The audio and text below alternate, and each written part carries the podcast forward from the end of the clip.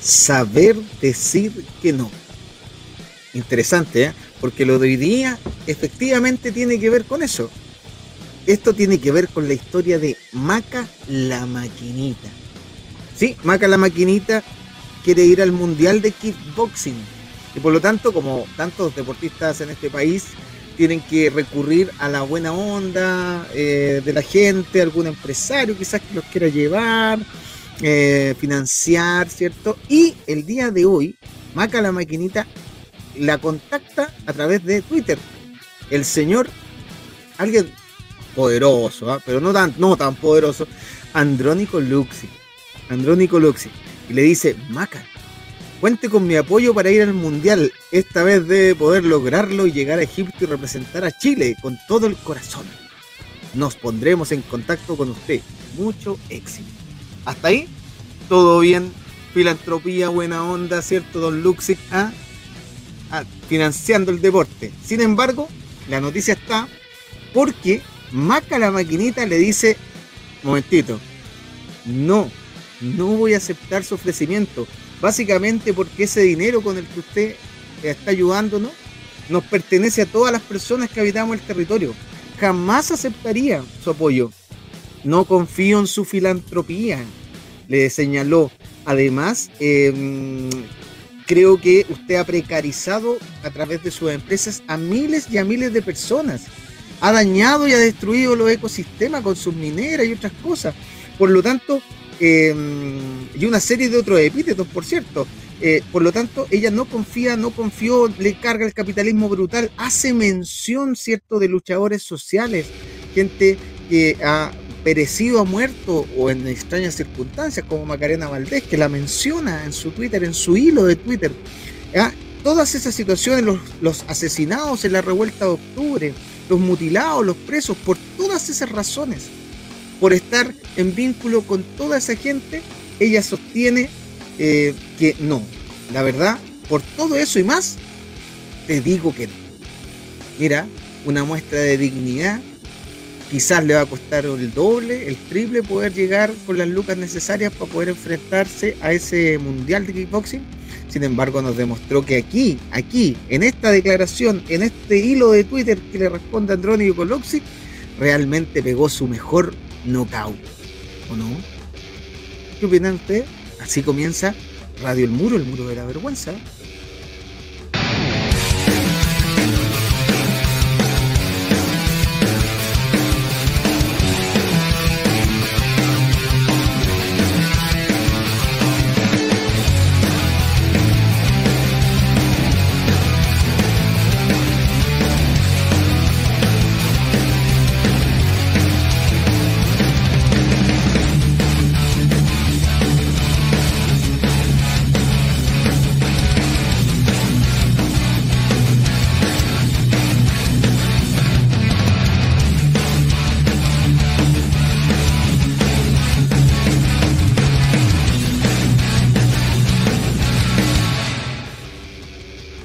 Hola, buen y llovido miércoles por la noche. Oye, llegó la lluvia al final después de tanta amenaza por aquí por allá que no llegaba nunca, la gente llorando porque estábamos secos. Bueno, llegó.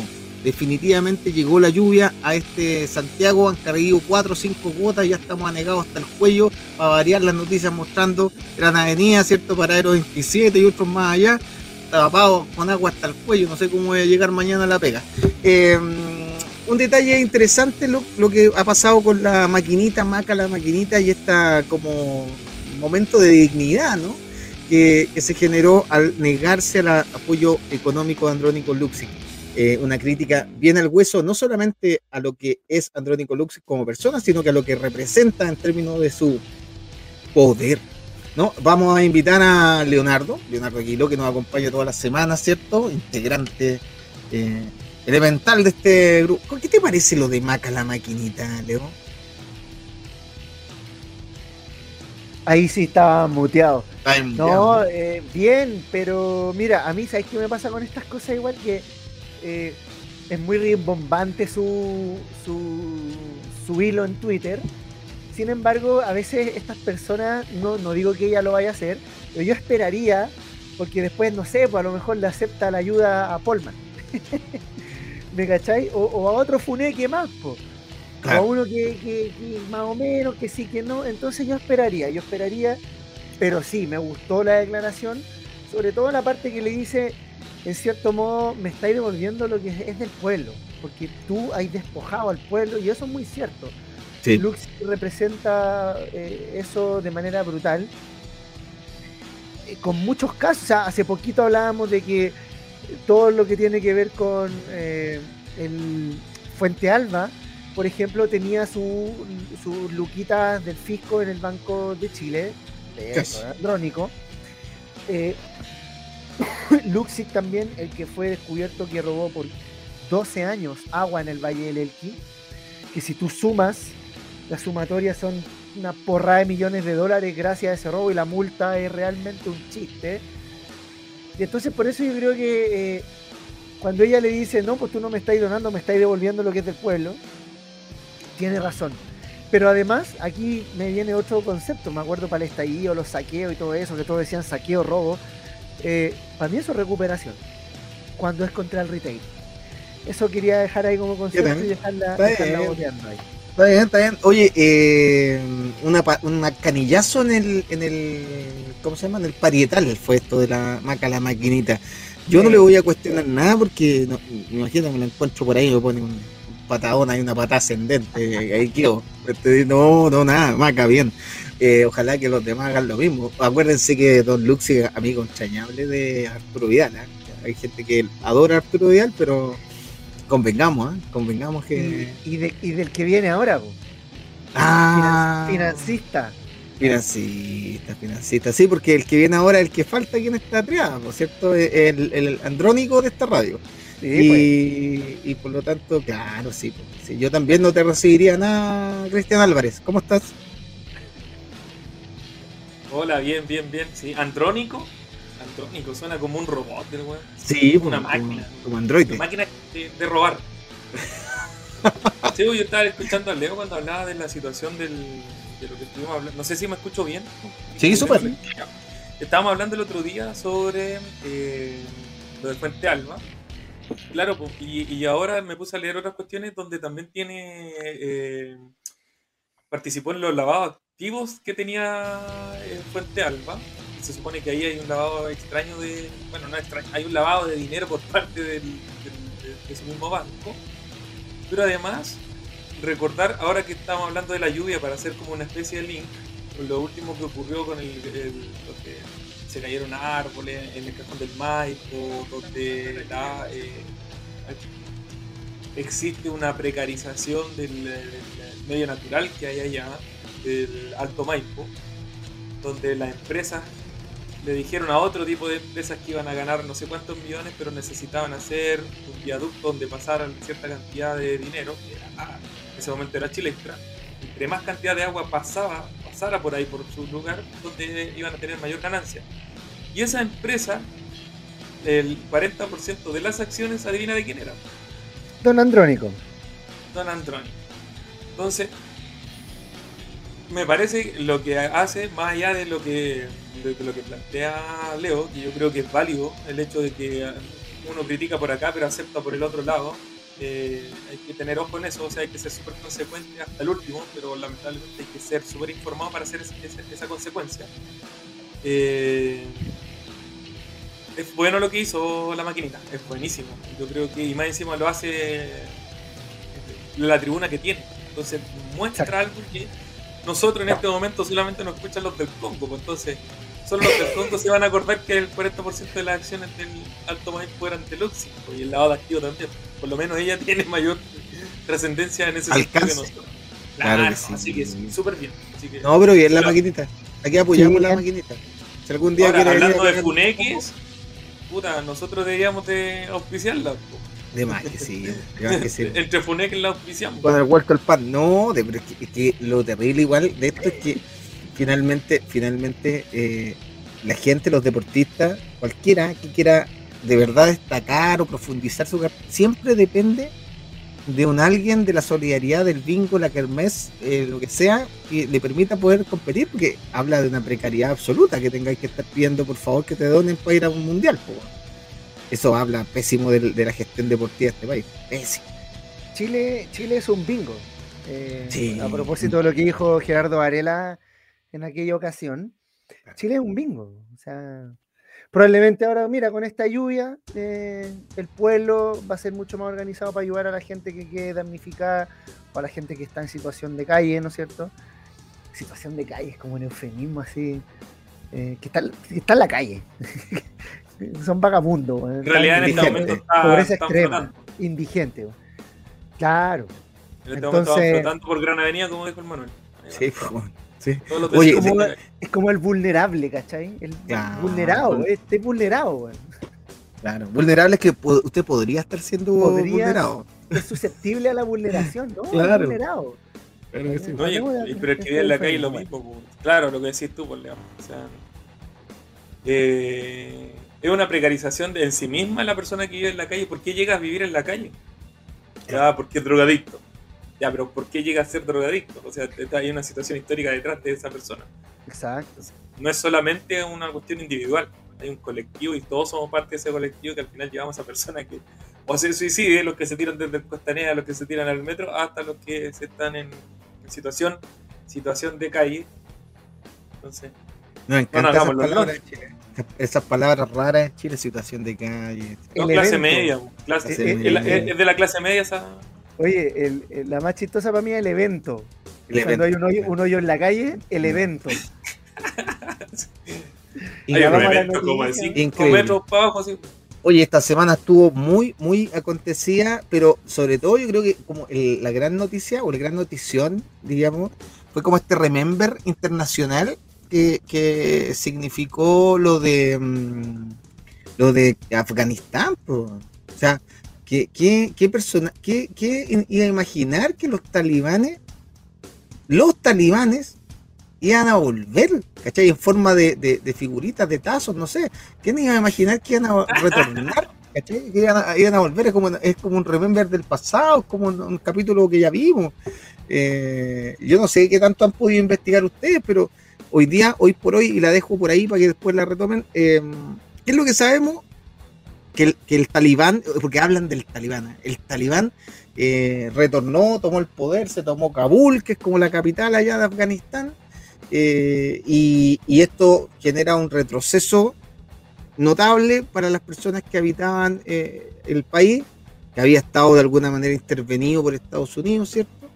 Y, que se retrocede muy profundamente en una serie de derechos individuales que son derechos individuales, digámoslo, liberales, occidentales, son derechos humanos, por cierto, individuales, pero que uno no tiene que perder la óptica y decir, oye, un momentito, esta gente no es necesariamente igual a ti, no es necesariamente, no, no piensa necesariamente igual que tú, hay una serie de concepciones religiosas de por medio que quizá habría que atender pero, pero para las situaciones vinculadas a lo que al trato con lo femenino en este caso, con las mujeres, efectivamente en un mundo como hoy, en el tiempo de hoy, se ve absolutamente chocante lo que está pasando. O sea, volver a las burcas, volver al hecho que tienen que estar guardadas, encerradas, que no pueden estudiar, que no pueden desarrollarse eh, profesionalmente y, más cosas, ¿no? Eh, es complejo igual, ¿no? O sea, eh, yo creo, yo, yo voy a partir opinando un poquito porque soy como el menos experto en esta situación, ya que los dos son profesores, me imagino que se manejan en situaciones históricas del Medio Oriente en general. Eh, eso espero. así, así, lo asumo. Eh, eh, así lo asumo. Pésimos en esa área. pero sí, me puse a buscar por ahí por allá como para poder entender esta situación como para el ignorante y corriente como yo y traté de hacer un resumen así como bien a la ligera y rápido de lo que ocurrió como en la última etapa de Afganistán. Porque hay que entender que Afganistán tiene una historia de guerras desde la prehistoria hasta la historia eh, y que son complejas de entender porque son muchas etnias las que ocurren en ese lugar, en ese, en ese entorno geográfico. Pero por lo menos la parte más importante creo yo que es desde el después de que se vuelve una república en el 73, eh, se hace una revolución a esa república porque se divide el partido y empieza a haber una especie de guerra civil. Y eh, en esa en esa toma del poder se crea esta República Democrática de Afganistán donde obviamente en el periodo de la Guerra Fría Estados Unidos se iba a meter y la Unión Soviética también se iba a meter. Por lo tanto empezaron a entrenar a ciertos grupos para que disputaran el poder dentro del país. Y uno de esos grupos eran, en ese momento eran los talibanes, que los talibanes como que nacieron contra eh, los ingleses. Y estos talibanes fueron entrenados por Estados Unidos, los cuales es solamente recordar el atentado de septiembre del 2001, el 11 de septiembre del 2001, donde sale Al Qaeda y ¿cómo se llama este el, barbón? Osama Bin Laden. Osama. Osama. y que había sido entrenado por mismo Estados Unidos, entregado dinero y entregado armas e inteligencia para poder actuar eh, en situación de una guerra surgente en ese país. Eh, lamentablemente cuando ocurre esto del, atentado, Estados Unidos aprovecha esta situación y va y la invade. En esa invasión se supone, se supone que mata a los líderes y empieza como a bajar el, nivel del, poder de los talibanes, que son una etnia de la cantidad de eh, árabes que hay dentro de ese territorio, pero al parecer son no me acuerdo si era el 60, entre el 60 y el 80% de la población son suní, algo así. Que es una de las tantas, eh, pero que pertenecen a la facción un poquito más reaccionaria y eh, más ortodoxa de los musulmanes. Y que estos musulmanes además, en ese periodo con Estados Unidos, fueron eh, se fueron a, a, a, a Pakistán a ser entrenados.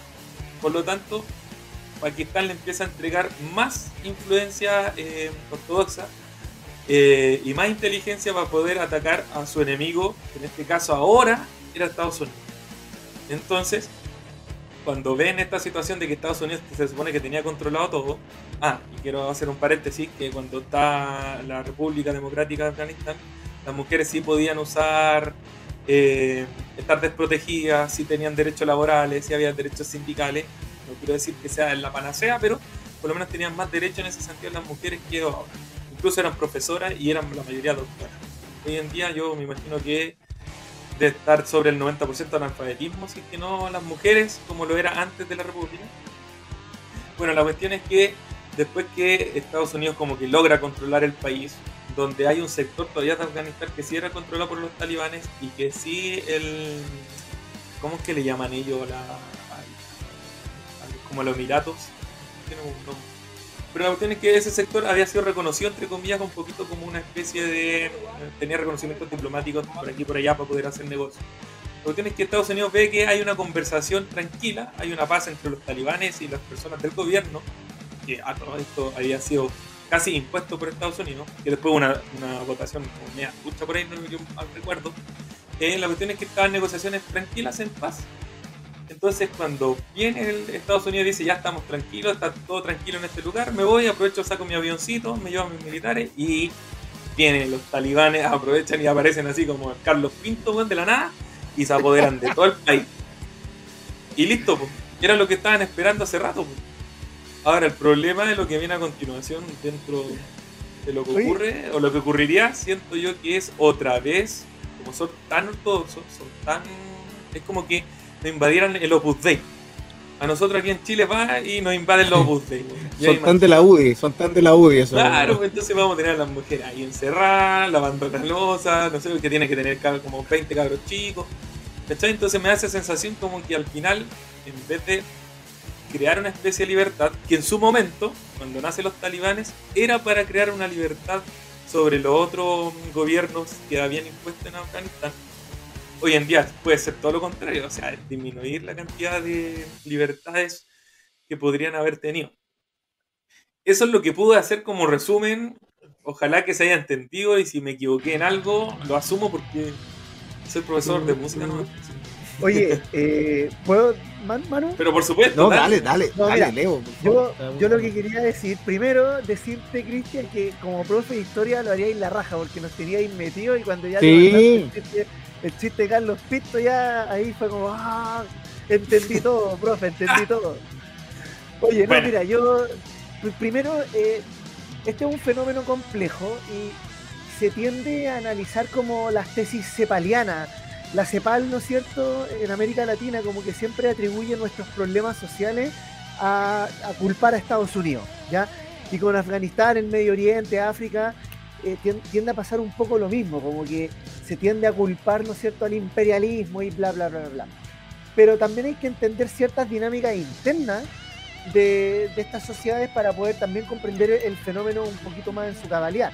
No digo que tengo la explicación completa de lo que vimos eh, de esta gente subiéndose los aviones, pero sí podemos aportar un poco más. Lo primero, hay que aclarar ciertos conceptos, ¿ya?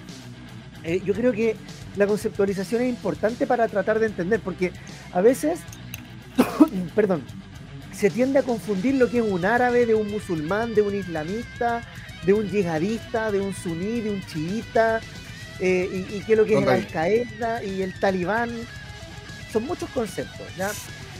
como para aclarar. Primero, el árabe, el árabe es el que habla el idioma árabe. Así de simple. Por lo tanto, hay árabes musulmanes, hay árabes cristianos, hay árabes ateos, hay árabes hinduistas, Miguelo, Miguelo. Ya, el árabe, no, el árabe es el que habla el idioma. Punto. El musulmán es el que cree en Alá pero no necesariamente es un, es un extremista, ni mucho menos un terrorista. Incluso está esta imagen como del el, tipo con barba, ¿no es cierto? Y con túnica, terrorista. Osama Bin Laden. ¿Ya? Entonces también entonces se, han generado mucho, se, han, generado muchos estereotipos y se han generado, mira, Antares dejó pegado a Manuel. Se han generado muchos estereotipos y además eh, muchos prejuicios. Ahora, dentro del mundo musulmán, y aquí viene, aquí se como que se complejiza un poco la, teleserie, ¿ya? Dentro del mundo musulmán están eh, fundamentalmente los suníes, que creen en Mahoma como profeta, y los chiitas, que creen en Mahoma, pero también en su sucesor, Ali. Entonces, en ese sentido, los suníes son un poco más radicales u ortodoxos en, sus creencias, ¿ya? Eh, están los, los eh, que creen en Mahoma, pero no en Ali pero además que consideran que su califa no debe tener una descendencia de nadie divino. En, cambio, los, eh, los suníes, que son más radicales, creen que eh, sus califas sí tienen que tener descendencia divina, ¿ya? Entonces aquí ya empezamos a marcar diferencias. Es como, es como toda la onda entre, ya, están los cristianos, están los católicos, los luteranos, los evangélicos, que, interpretan de manera... que, interpretan de manera distinta el libro sagrado finalmente. ¿ya? Ahora, eh, ¿qué es lo que pasa? Dentro del islamismo está el wahhabismo, wahhabismo se llama, que es por ejemplo el dogma ideológico del ISIS, ¿ya? Que es un poco más radical, ¿no es cierto? Y es una rama del sunismo. Ahora, ¿dónde se sitúa acá los famosos talibanes? Y ahí entra el Islam los islamistas. ¿ya? Los islamistas son más bien aquellos que toman el Corán, pero aplican de él sus preceptos políticos, culturales y económicos. No son tan apegados a la creencia de Mahoma, pero sí adoptan del Corán, del libro sagrado, elementos políticos, económicos y culturales. Y aquí viene un poco el problema, porque como son más radicales, cuando los talibanes se toman el poder, le intentan imponer sus creencias y forma de vida a todos los árabes. ¿Se entiende?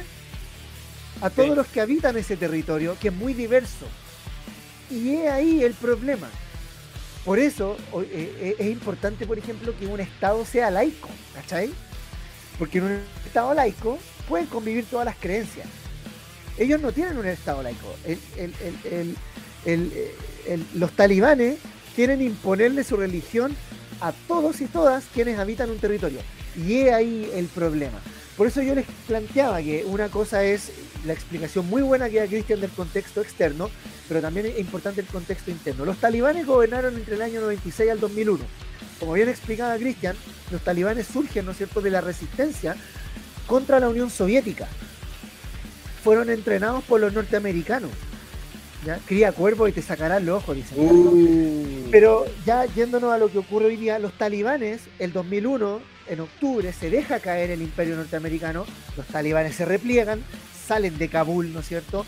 Se repliegan hacia los territorios rurales y de repente aparece una salida repentina de Estados Unidos y se van. Y como decía Cristian, aparecen los talibanes como Carlos Pinto, ¿no es cierto? Entre los basureros por todos lados y se genera esta problemática. Eh, de hecho, es fuerte verlos como en el Palacio de Gobierno con, con fusiles, ¿cachai? Eso no ha pasado nunca en ningún lado. En ningún lado ha pasado eso. No, no. Es fuerte. Acá menos. En el siglo XXI. Y, lo último, eh, aquí yo creo que Manuel se va, o sea, no lo vivió, pero yo, creo que ha visto imágenes y, también Cristian y quienes nos ven. Esto nos recuerda mucho eh, en Saigón. No. Año 75 los gringos colgados de los helicópteros arrancando de Vietnam después de la derrota contra el Vietcong. Sí, eh, esa, e, esa imagen histórica representa la humillación norteamericana. Y bueno, e, e, es brutal ver a las personas colgadas de los aviones. Que ojo, si se fijaron en los aeropuertos, la mayoría eran hombres. Raúl Sor explicaba que probablemente la mayoría de ellos son soldados que decidieron salirse del, de los talibanes y están urgidos porque ahora los van a ir a buscar por traidores. Y la, la pena de traición ahí, la pena de traición es la cabeza colgada en cualquier lado, ¿me entendió? no, claro, claro. Juego de trono de, una Desmembramiento ahí, full. Oye, ¿sabéis que eh, con respecto a este tema, igual que interesante? Que yo, yo siento que, bueno, Leo explicó cosas que son muy técnicas del, del, islamismo, que, que la gente en general no sabe Cristian, el proceso un poco que están viviendo, pero yo creo que la reflexión tiene que ir por, por el lado, y lo dije al principio, pero quizás podríamos profundizarlo por el lado de los derechos. Por el lado de los derechos, por el lado de lo que implica como para el ser humano esta cuestión, y el cómo pensamos quizás nosotros que esto es está mal, ¿no? Nosotros como que en nuestra mirada mestiza, chilena, occidental, esto está pésimo, ¿no? O sea, ¿cómo, cómo es posible que esto se lleve a cabo? Eh, y, yo creo que, esa mirada que nosotros tenemos de que esto está pésimo lo que está pasando ya, entre medio hay un tufillo a colonialismo igual, hay un tufillo a intolerancia igual, eh, hay una mm, una percepción un poco de que como que lo que nosotros entendemos por una organización dentro de un Estado es lo que debiese aplicar para todos. Y es como el ejemplo clave, claro, de, de lo que ha sido Estados Unidos a través de su historia. Implantar su modelo a rajatabla, a fusil en mano, porque claro, nos espantamos porque salen los talibanes con fusil en las manos, pero pero convengamos que para poder instalar esa democracia liberal eh, de corte musulmán en, Afganistán, lo hicieron a una punta fusil también, o sea, yo, no, ¿dónde está la diferencia? ¿Me entendí? Entonces, eh, creo que ahí hay una cuestión que no, se, no se ha analizado del todo, o al menos los medios como que no hablan mucho, es que, que finalmente, claro, el fracaso de esta imposición política en el mundo, fracasó con, Afganistán, o sea, Estados Unidos fracasa ahí, como fracasó en Vietnam, eh, como fracasó en Corea en su minuto, como, como ha fracasado cada vez que ha intentado básicamente como instalarse. Yo creo que el único lugar donde le, ha resultado así como más o menos fácil es Latinoamérica, pero, por razones, digamos, puntuales de cada estado, digamos, de la fragilidad de lo que tienen, pero, pero estos gallos que tienen otra dinámica, que, que miran el mundo con otra con otra entrega, que, donde la vida es parte de, digamos, del, ejercicio de la entrega, eh, les sale más complejo, ¿me ¿entendido? O sea, les sale más difícil y tienen que salir arrancando como lo vemos. Entonces, vemos los tipos colgados los aviones. Oye, pero tú no sabes si el avión despegó o no despegó, no sabes si los tipos se mataron o no se mataron, no tenía idea de eso. Nadie ha hablado de eso. ¿Qué pasa con esa gente que está colgada el avión? ¿Cuánto, cuánto más allá, ¿Cuánto más allá alcanzó a llegar? Por ejemplo, ¿no? O sea, los tipos están dispuestos a, morir eh, en un avión, ¿no? Colgado. Y, yo creo que una escena que no he visto ni en las películas de acción, porque sabemos que hasta en las películas de acción que eso no se debe hacer. ni, el héroe de la película lo hace, ¿verdad? Entonces, eh, es complejo, yo, yo de verdad que me cuestiono harto. Eh, y básicamente porque, insisto, hay un modelo del cual nosotros también somos parte, del cual nosotros también somos parte y que, tiene que ver un poco con esta discusión que estamos teniendo en Chile también constitucional. Nuestra esencia, nuestras creencias de los pueblos originarios y todo, ¿se pueden asimilar así de sencillo con una democracia liberal? ¿Son asimilables? ¿Pueden convivir realmente? es un tema, un tema mucho más, más complejo, siento yo. Y con el tema de género, eh, en este caso, para lo que ocurre allá, o sea, yo, letal, desaparecieron las mujeres de las calles, estaba mirando aquí prensa, las mujeres desapareciendo de las calles, no, estaban, no existían. ¿Cachai el temor de lo que significa eso? Las vulneraciones que eso implica. Eh, decía un tipo por ahí, un especialista, que claro, los tipos llegan, se toman la ciudad y se empiezan a repartir las chiquillas, pues. Y da lo mismo la edad, importa un carajo, ¿cierto? Entonces, ¿qué tipo a esta hora de, las 10 con, 30 minutos? A esta hora en Kabul debe estar sucediendo, pero, pero la vulneración máxima con respecto a las mujeres. Pero la vulneración máxima. y nosotros estamos aquí cargados de la risa de un poco de la situación porque es lo que nos toca desde nuestra perspectiva. Pero, pero están pasando cosas graves. Entonces, ¿qué pasa con la comunidad internacional? ¿Qué pasa con los organismos? Están como calladitos. Por otra parte, Afganistán tenía una gracia, era una, una gran pregunta, ¿tenía alguna gracia? ¿Por qué estaban ahí? Estaba leyendo, hay recursos minerales importantes. O sea, claro, no estaba ahí en Afganistán porque realmente te importara lo que está pasando en términos sociales. O sea, claramente ahí hay otro tema. Tenemos recursos minerales importantes y, por lo tanto estratégicos en ese sentido. Quizás por eso está Estados Unidos. Entonces, son estas cosas. No sé, dije como mil cuestiones, pero me parece que ya está, hay que echarle mano. Voy yo. Eh, bueno, mi pregunta en cuanto al video, voy a separar en las situaciones que hablaba el Manu. Eh, cuanto al video, yo no sé si aterrizó o iba a volar. Era como extraño. Yo, yo pensé en un momento cuando lo vi sin haber visto el titular ni nada, vi el video sin audio porque estaba trabajando. cuando lo vi rápidamente era como que sentí que todos aplaudían, era como una cuestión así como, ah, por fin llegaron y como que se suena el carrito así del, del ah". Yo pensé que era un aterrizaje, pero ahora que lo están diciendo ustedes, parece que era como que... No, siguen yendo. eh, y también me pasó lo mismo que lo que dice el mano en cuanto a los derechos. Si nuestra mirada siempre hacia el musulmán o al árabe o a la cultura medio oriental es a criticar cómo son el comportamiento del machismo, podríamos decirlo así, o de su cultura machista en función de lo que le ocurre a las mujeres. Entonces, si antes pudieron en algún momento mostrar su rostro, hoy día no lo pueden mostrar y que se tienen que casar casi en algún momento se quitó, en, como yo les dije, la República Democrática se quitó la idea del dote para obtener una mujer. Para obtener una mujer era como obtener un premio. Para obtener a la mujer había que pagar un dote, se había quitado la República Democrática. Ahora, volviendo a la parte ortodoxa, como dice el Leo, eh, puede ser que pase lo que estás diciendo también, hermano. O sea, pueden ser que estén eh, repartiéndose las niñas niñas, puede ser, no lo sabemos. Eh, pero a mí lo que me, llamó más la atención de lo que leía hoy en día, de, cómo fueron traicionándose quizás a sí mismos sus ideales en algún momento los talibanes.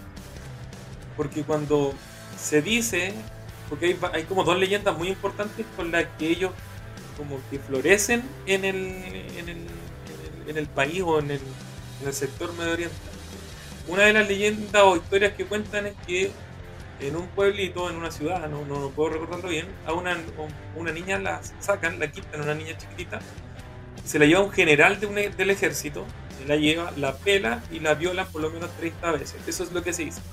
Y van los talibanes, rescatan a la niña, toman a este general, lo de, no sé si lo degollan o lo matan y lo cuelgan como de un tanque, como parte de la liberación y eh, Primero porque era niña, segundo porque era mujer, o sea, era un infante y era mujer y eso, ellos hicieron un acto, una proeza heroica, ¿cachai? Y hoy en día lo que vemos es todo lo contrario. Siento yo que lo que viene a hacer es Y eso no sé si tenga que ver mismo con el talibán, el primer talibán, como con la ideología de su, de su inicio.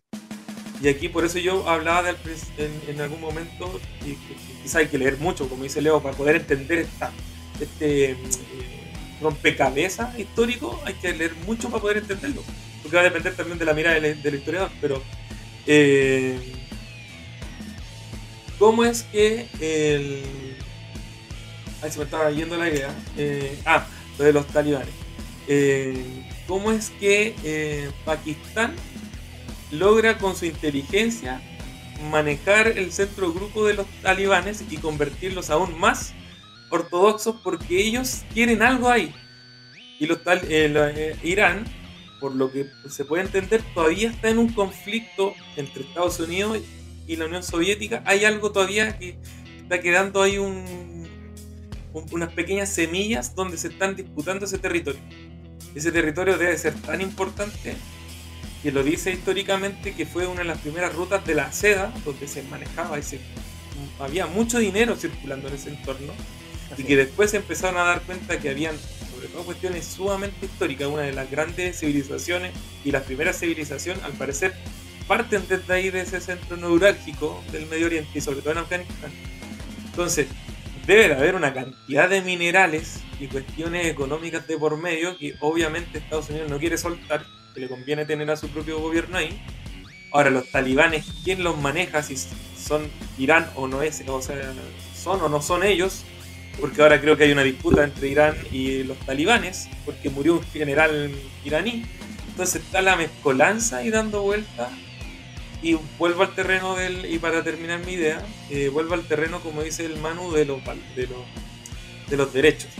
Los niños van a ser asesinados posiblemente porque va a haber ataques y de estos ataques que Estados Unidos es experto, estos ataques no tripulados, donde matan a inconsciente, no sé, conscientemente van y disparan a, los colegios, a los hospitales, a los lugares donde, como le decía Piñera, cuando tenía que matar mandar a los milicos a cuidar el, eh, infraestructura, infraestructura crítica. Claro, entonces Estados Unidos ¿qué va a hacer? Va a atacar la infraestructura crítica. La infraestructura crítica sobre todo son los cabros chicos, los enfermos, eh, la parte de energía eléctrica.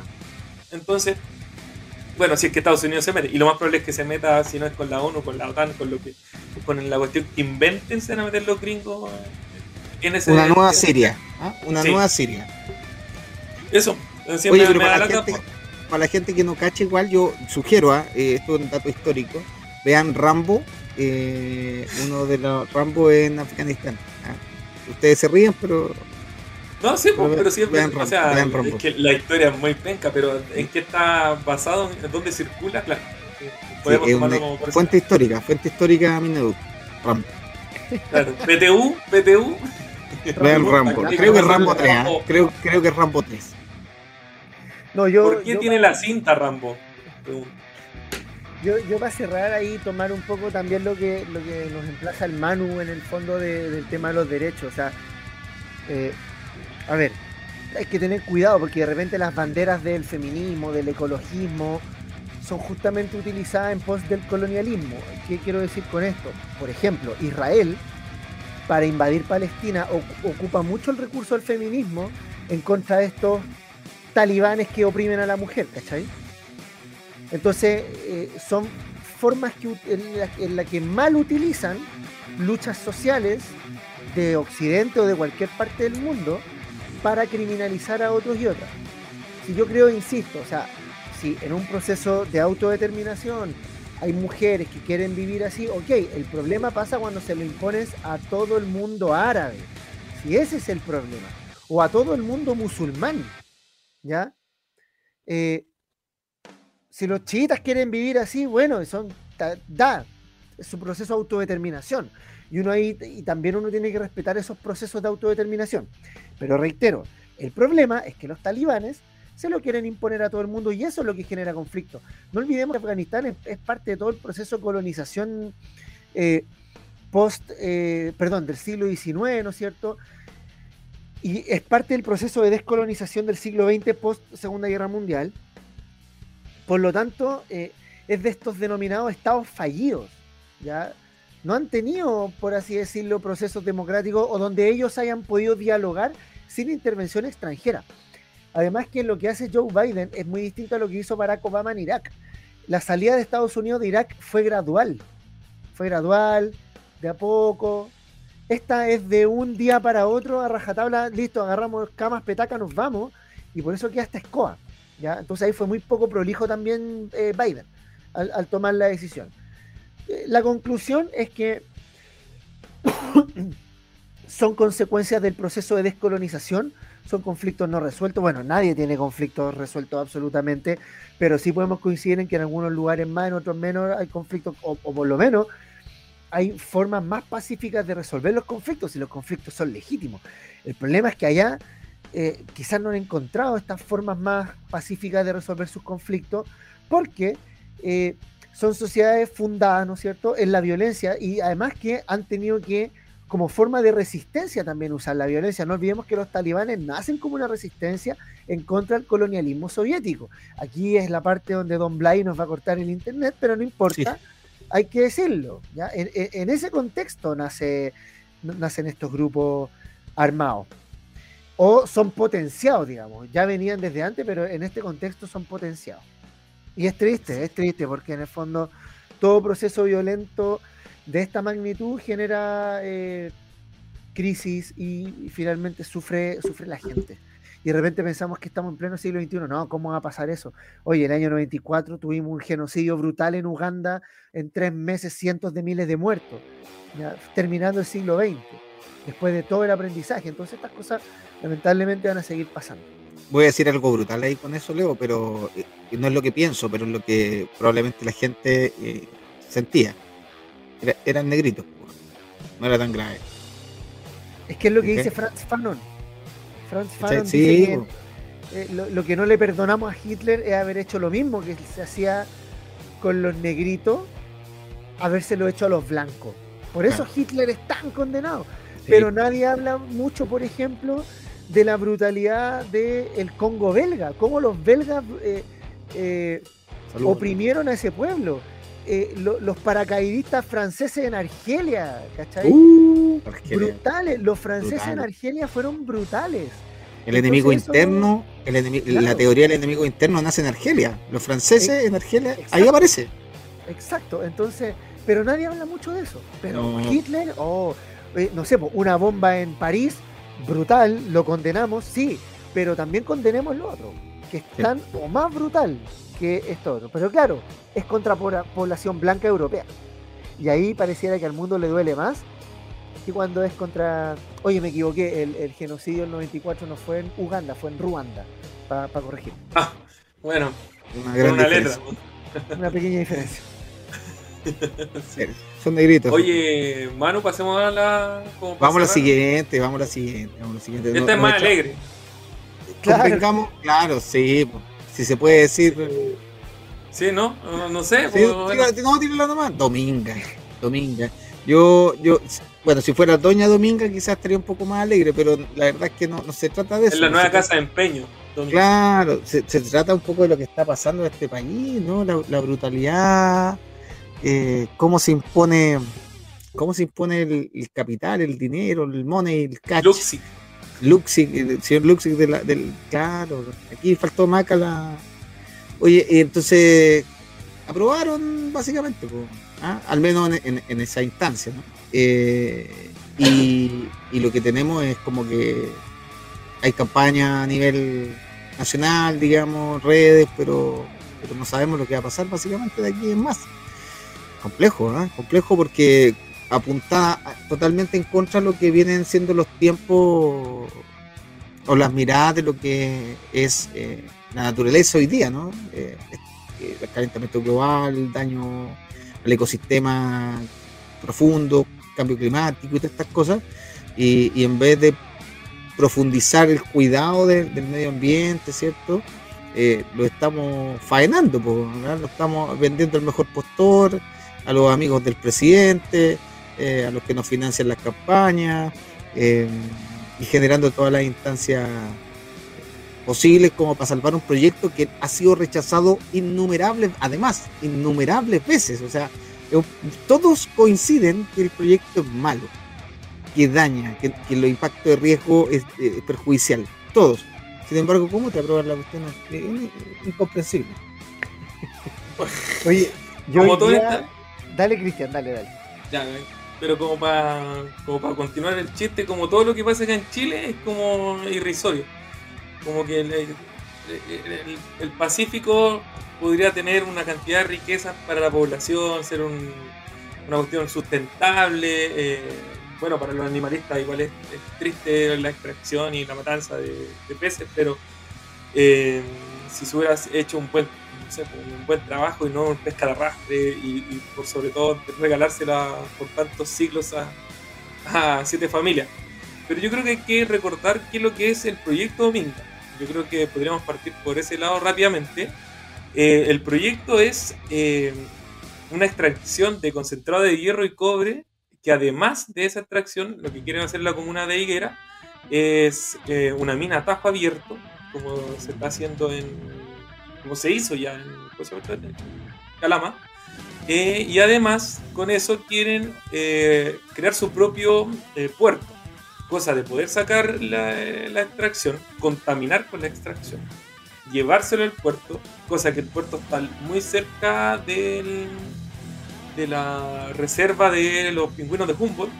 Punta Choro, el Punta Choro, y la Dama, y la Choro. Claro, entonces tenéis todo ese ecosistema así que rico en, especies y con una cuestión que extrañamente en Iquique hay un pingüino en casi en, el norte, entonces van a matar al, único weón que ha podido sobrevivir ahí, el chileno se lo va a pitear. Pero weón, le ganó la vida, ese, ese, pingüino le ganó la vida, ¿cachai? Le ganó la vida, le ganó... y, el chileno lo va a matar. La primera weá que va a hacer. Entonces, eh, eso fue rechazado el 2017 eh, por la Comisión de Evaluación de Medio Ambiente de Coquimbo, eh, por el comité de la comisión y también había sido por el ex intendente también había dicho y había votado en contra del, proyecto, pero en el dos, este año parece que fue, se presentó un recurso de eh, cosas, no sé si era acusación, algo así, pero era una anulación. Sí, busqué en internet qué mierda era eso y era anulación de esta cuestión. Y se volvió a votar. Y en esa votación, y con esto voy como terminando la idea, con esa votación los funcionarios de la CONAF, que salieron titular, eh, denuncian que Ceremi de Agricultura votó a favor de la Dominga por informes internos que hicieron ver las graves falencias.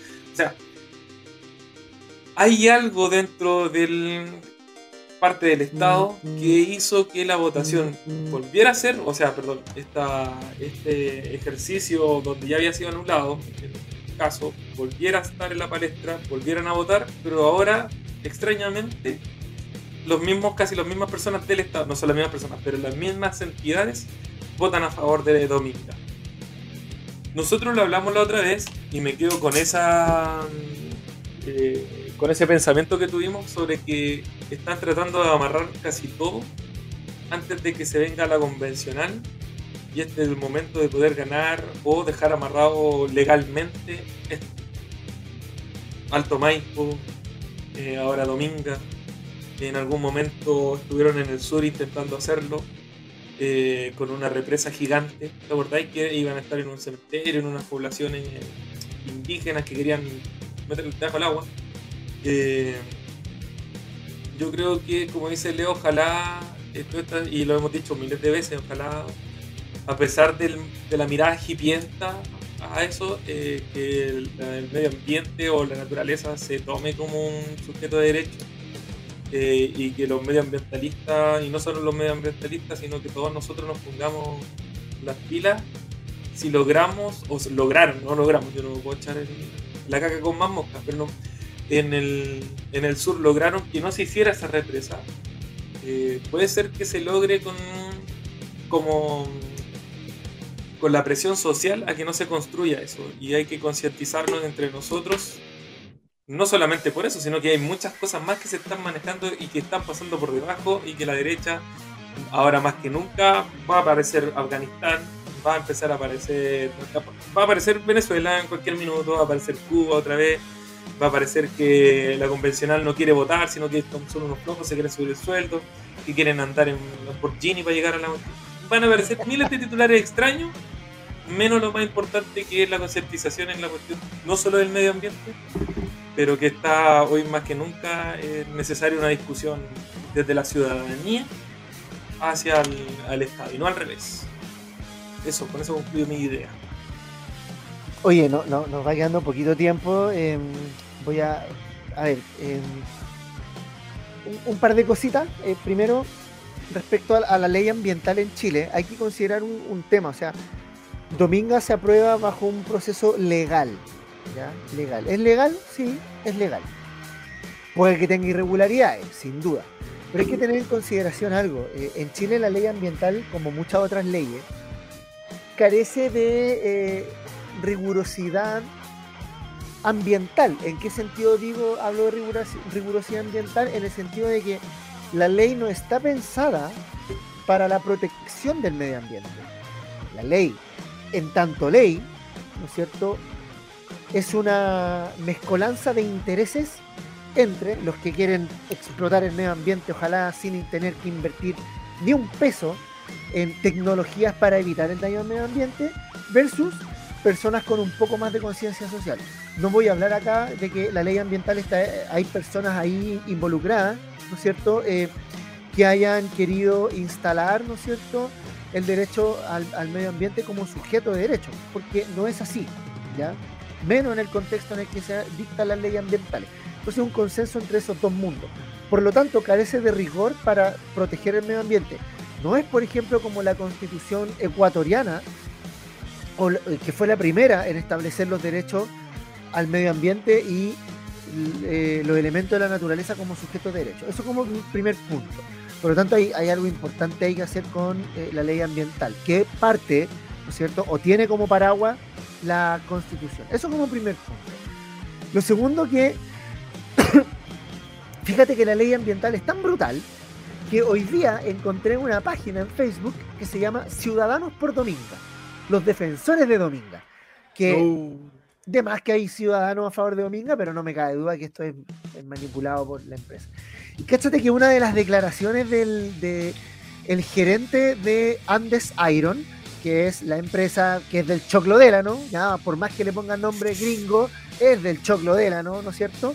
Eh, dice que el proyecto Dominga pretende crear un centro de rescate y protección de la especie que hoy no existe en el fondo, un incomprendido, un incomprendido. Pero fíjate, lo que nos está diciendo, sí, le vamos a cagar el, ambiente a los pingüinos, pero los vamos a rescatar. O sea, es como tenerlo en un zoológico reproduciéndose a los pingüinos. Lo brutal de esto es que, a ver, una minera contamina el aire. Primer punto. Segundo, contamina el agua. Tercero, se generan los relaves mineros. Los relaves mineros son, es basura, basura química, ¿no es cierto? Que nadie te dice que por un terremoto, un camión que se voltea, eso no se vaya a derramar a los ríos y eso no vaya a llegar al mar. Por otra parte está el puerto, un puerto ahí con un tráfico significativo de barcos gigantes, ¿no es cierto? Altera el ecosistema. La corriente de Humboldt eh, es una corriente cálida, ¿ya? Y como una corriente cálida, por ahí circulan, ¿no es cierto?, microorganismos y especies únicas. Entonces, un derrame de relave hacia el mar, ¿no es cierto? Un barco que se voltea con todo eso, le cambia la temperatura al agua y eso es el desastre ecológico máximo. O sea, no miremos esto como que también es como que, ay, estos hipientos quieren salvar a los hippies, perdón, a, los pingüinos, estos hipientos quieren salvar a los pingüinos. No es solo eso se trata del equilibrio eh, del ecosistema que nos mantiene vivos, viva a todos nosotros y nosotras también, ¿cachai? Entonces, tomémosle el peso a lo que significa instalar un proyecto de esta envergadura. El alcalde dice, nosotros hemos administrado siempre la pobreza y, y Dominga es una oportunidad para erradicar la pobreza. Calama, Quintero, Antofagasta, eh, donde estaban los, los cines de cuello negro. Dígame usted. Ah, los lagos. dígame usted. gracias. Dígame usted si en esos territorios se erradicó la pobreza gracias a la minería, a las forestales. Al contrario, porque te venden la pomada de que viene mano de obra calificada, ¿ya? Que pero vamos a dar mano, vamos a dar pega. Pero ojo, tú necesitas mano de obra calificada que no existe, por ejemplo, en Leyera. Van a venir desde Santiago, con todos los vicios de los santiaguinos. Porque de, la mano de eso llega el alcoholismo, drogadicción, prostitución. Si no, pregúntenle a la gente de Calama. Y eso es lo que ocurre. Entonces, es un problema socioambiental, ecológico, es un ecocidio, así simple. Sí, no, que, que, dramático. Y te, claro, lo que te estaban hablando aquí es que se generarían 10.000 empleos. 10.000 empleos, al menos inicialmente hablan de 10.000 empleos, pero, pero bien como decís tú, eh, 10.000 empleos que, que, básicamente cuál es la transformación que eso va a generar, ¿no? O sea, la gente tiene una idea preconcebida que cuando te hablan que va a haber trabajo, es como que tu vida efectivamente se va a transformar positivamente, y eso no, no, no ha sucedido, como decís tú, y tampoco uno, piensa uno que esto vaya a ocurrir en, la medida que, te estáis disparando los pies, básicamente, ¿no? Te estáis disparando, disparando los pies y, estáis destruyendo un lugar que, según lo que leo acá, según eh, investigadores, es uno de los 14 puntos mundiales de mayor diversidad en el planeta. Esto dicho por más eh, de 1.500 científicos marinos de todo el mundo. O sea, es un espacio que es único. O sea, el, día de mañana estos gallos, si tienen que hacer pedazos las torres del Paine, hacer destruirlas por tirarle un bombazo para sacar, lo van a hacer, ¿cachai? Eh, y, si, y, si, si mañana tienen que hacer tiras, no sé, pues, en la cordillera de los Andes, lo van a hacer. Esa es la, esa es la, mirada. Yo, yo he ido para allá. Yo sí creo que hay que potenciar más el turismo, sin duda. Es un lugar maravilloso. Piensa tú que en junio, julio, agosto llegan para allá las ballenas jorobadas. ¿Ya? Llegan ballenas jorobadas hacia allá. Está el 80%, si no me equivoco, de la población de pingüinos de Humboldt ahí. Eh, entonces tú vas para allá, ves los delfines, ya que es el espectáculo y todo, pero insisto, o sea, tiene que ver con un equilibrio ecológico que nos mantiene vivos a nosotros, los seres humanos también. Eh, de ahí elefantes marinos. El elefante marino viene desde la Antártida hacia la cuarta, tercera región a cambiar su piel. Pero eso también gracias a, estas corrientes marinas, ¿no es cierto?, que tienen los, animalitos, los microorganismos que el elefante marino eh, se come para poder vivir. Sin ese proceso de cambiar la piel se muere el elefante marino. Entonces, no es solo afectar la isla, así como que, ay, no, pero es que una isla nomás. No, está afectando el nicho ecológico eh, oceánicos del océano completo, ¿cachai? No, es simple. hagamos una comparación rápida, Leo. Sería como que instalar esta empresa esta dominga e instalarla en Galápagos. ya, sí. En Hawái. Claro. Nadie estaría dispuesto a eso, Nadie. Nadie estaría dispuesto a eso. O sea, ¿por qué aquí? ¿Qué, es lo que hace la diferencia? Porque aquí la ley ambiental lo permite. Esa es la diferencia.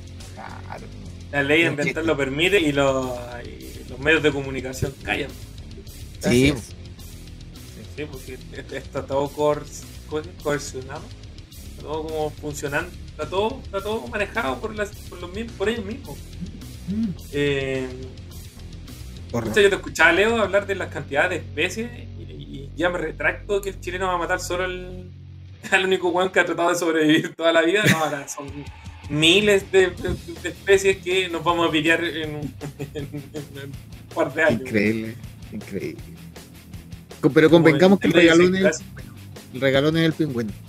Pero somos así en nuestra idiosincrasia, o sea, nos piteamos entre nosotros en el 70 y ahora vamos a pitear más, o sea, ya, ya podemos más, el chileno puede más. Nos piteamos nosotros, no vamos a pitearnos los el bosque. Ah, nos piteamos el bosque e instalamos una cuestión nueva al, santiaguino lo convertimos en un alérgico por los, los plátanos orientales. Vamos para el norte, ya tenemos que exterminar las especies que han sobrevivido miles de años ahí, tranquilitos, no nos ha molestado nadie. Bueno, sí lo han molestado, pero por lo menos están más tranquilos. No, ya, ya llegamos. Allá vamos a hacerlo cagar. El glaciar allá en el. Eh, ¿Dónde era? ¿En Iquique? ¿Dónde era el que estaba la, la que querían sacar eh, oro? Ah, y quería, quería sacar el glaciar. Y, la empresa sí, le con Argentina. no, pero le preguntaron ¿lo han hecho antes? Le preguntaron una vez en una, entrevista, uy, pero ustedes me imagino que han hecho antes esto de sacar el glaciar y todo. No, nunca. ¿Ah? No, ya. eso se hizo. Después ya se no, no, no, pudieron seguir operando, pero el daño ecológico quedó.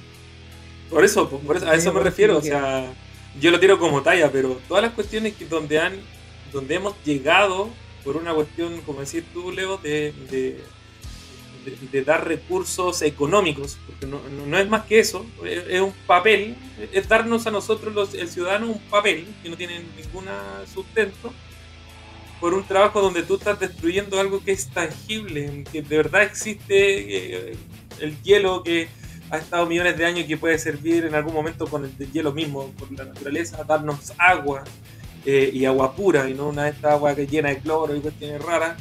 Eh, no, vamos y la destruimos, total, hay oro abajo. Y el oro que, lo venden y, ni siquiera es para nosotros, y si la wea más tonta, o sea, igual que todas las cuestiones de las mineras, igual que todas las weas de Chile. Todo lo destruimos nosotros y ni siquiera nosotros nos quedamos con la Ni siquiera, pues, ¿cachai? Entonces, ¡Ah, pingüino! A lo mejor no le hemos preguntado. Los pingüinos. Que alguien piense no le hemos preguntado a los pingüinos tampoco, a lo mejor. Capaz que están de acuerdo los pingüinos. Sí, pues, bueno. ¿Te imaginas que estén de acuerdo los pingüinos? No, la joroba necesitaba sacarse la joroba ahí en el puerto. Claro. Que capaz que los pingüinos dicen, no, nosotros estamos con la gente amigos de Dominga. Uno nunca sabe. Claro, se van a llamar los pingüinos, de Dominga después. Los pingüinos de C. Los pingüinos de C así son. No, aquí voy. No, capaz que no falte un pingüino ahí robótico, bueno, protestando a favor de Domingo. un bot, un, bot, un, dron. Un dron. Ya, cabros, cumplimos la hora. Sí, yo cierro. Oye, las dos noticias nos dieron harto para conversar.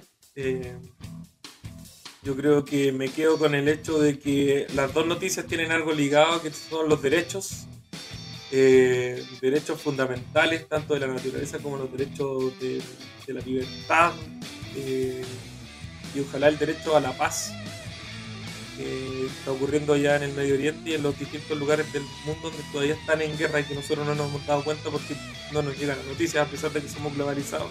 Hay cosas que no quieren que salga desde ese lugar como noticia.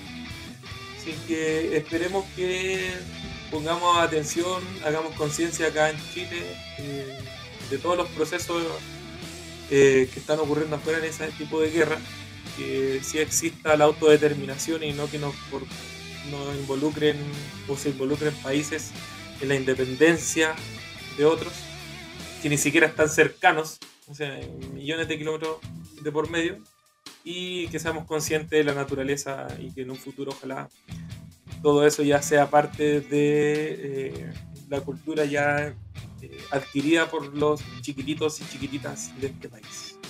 Con eso me quedo. Bueno, yo. Pues, gracias. no, yo, chiquillo, un, un, abrazo grande. Eh, ojalá mañana no, no, se mojen tanto camino a la pega. Y nada, pues tomar conciencia nomás lo que está pasando en Afganistán, lo que pasa en Palestina, en Gualmapu, en el Tíbet, en Cataluña, tantos lugares donde hay problemas, ¿no es cierto? Eh, el, colonialismo es así, eh, es brutal. Eh, y, trae problemas. Y, de repente se va, ¿no es cierto? Se va como presencialmente, pero deja heridas tremendas. Tomar conciencia de eso también es importante y, desaprender todo lo colonizados que nosotros mismos estamos. Pues, y también es un proceso importante. Así que eso, pues chiquillos. Eh, a la gente. Recuerde escucharnos por Spotify, vamos a estar también. Así que, nada, abrazos grandes. Manu. Oye, sí, no, no voy a repetir lo que ya dijeron porque lo dijeron bien. Un abrazo a nuestros pingüinos amigos de, allá de la zona de Dominga. Y mm, no, la canción que les vamos a dejar ahora básicamente eh, para que entendamos lo que decían los chiquillos. ¿ah? Hay que criticar, cuestionar, hacerlo todo. Eh, las violencias en todos los niveles, en todas las situaciones, todos los tipos. Las violencias que también vivimos a diario y de las que no nos percatamos siempre. ¿eh? Eh, naturalizamos muchas de esas violencias y creo que lo fundamental, de la misma manera que hay que desaprender el colonialismo, hay que desaprender la violencia. Nosotros tenemos la posibilidad de hacerlo, tomar conciencia de todo lo que nos violenta que no solamente se reduce a un asalto, un robo, un machetazo, que se nos escapó ese chiste, el, machetazo, digamos, del chino al otro, no, no, no, la violencia diaria, la violencia simbólica, la violencia del Estado por sobre los ciudadanos, la violencia en general que nosotros también somos capaces de ejercer por lo tanto. Así que a desaprender la violencia también y este video apunta un poco para allá. Abrazos, nos vemos el próximo Chao, nos vemos.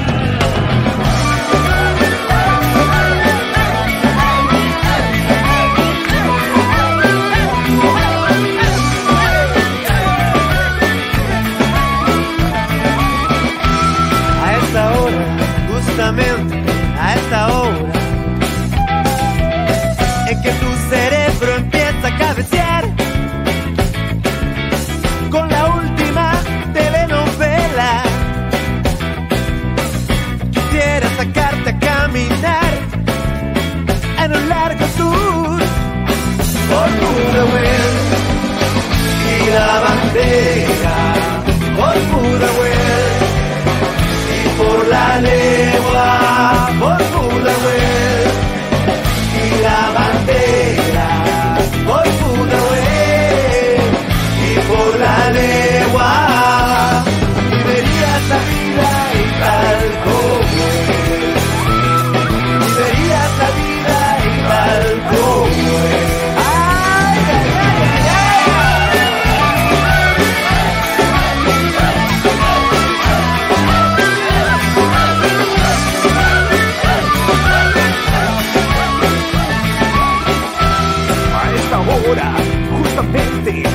A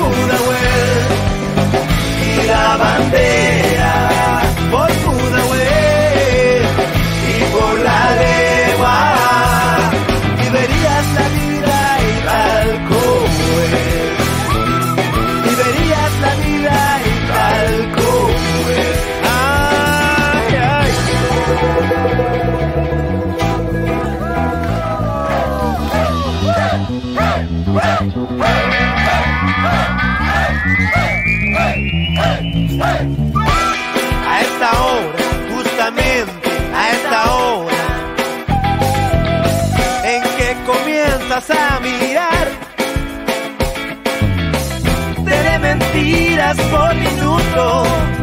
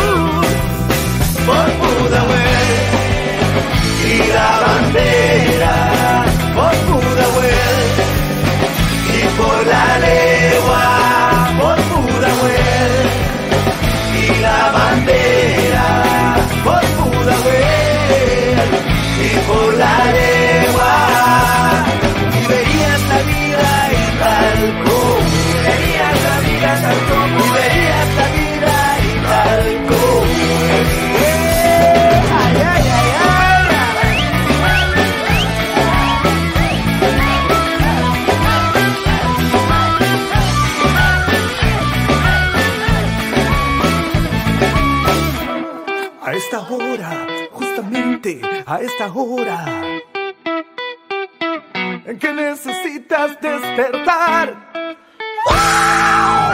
alejando tu vida de la mentira